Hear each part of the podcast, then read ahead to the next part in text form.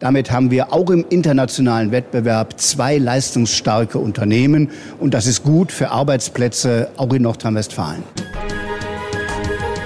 Das Handelsblatt Morning Briefing von Sven Affüppe. Guten Morgen allerseits. Die deutsche Energiebranche steht vor einer radikalen Neuordnung. Der Energieversorger E.ON will Energy, die Ökostromtochter von Konkurrent RWE, übernehmen. Für RWE und E.ON ist die Transaktion im Volumen von rund 20 Milliarden Euro eine Win-Win-Situation. Der eine Konzern wird zum größten Stromproduzenten, der andere Konzern zum größten Stromverteiler in Deutschland. Für den Verbraucher sind die Folgen dagegen noch nicht absehbar. Die neue Machtkonzentration im Energiesektor ist nicht zwingend ein Projekt zur Preissenkung. Für die Mitarbeiter von Energy ist die Zerschlagung des jungen Unternehmens die dritte Hiobsbotschaft in kurzer Zeit.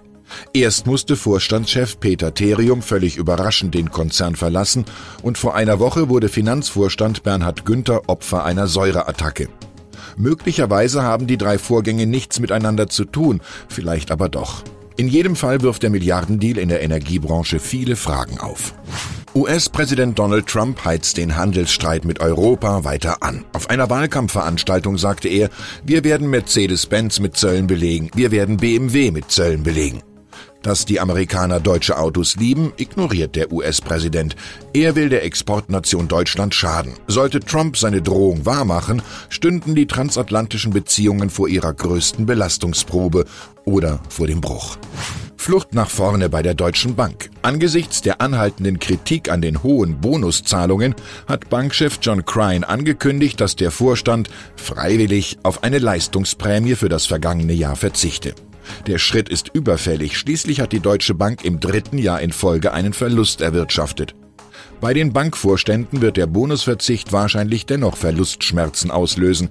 Arthur Schopenhauer kannte das Problem. Wir denken selten an das, was wir haben, aber immer an das, was uns fehlt.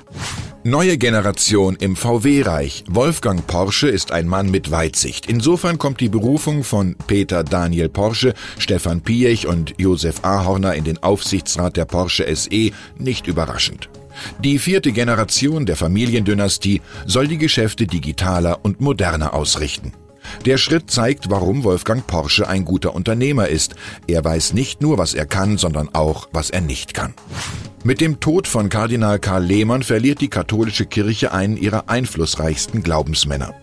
Der langjährige Vorsitzende der Deutschen Bischofskonferenz war ein Brückenbauer zwischen den Konfessionen und ein Kämpfer für die Menschlichkeit. Dieser Bischof hielt sich und seine Kirche im Gespräch, mischte sich freundlich ein und machte auf seine Art Politik, schreibt mein Kollege Hans-Jürgen Jakobs über Lehmann.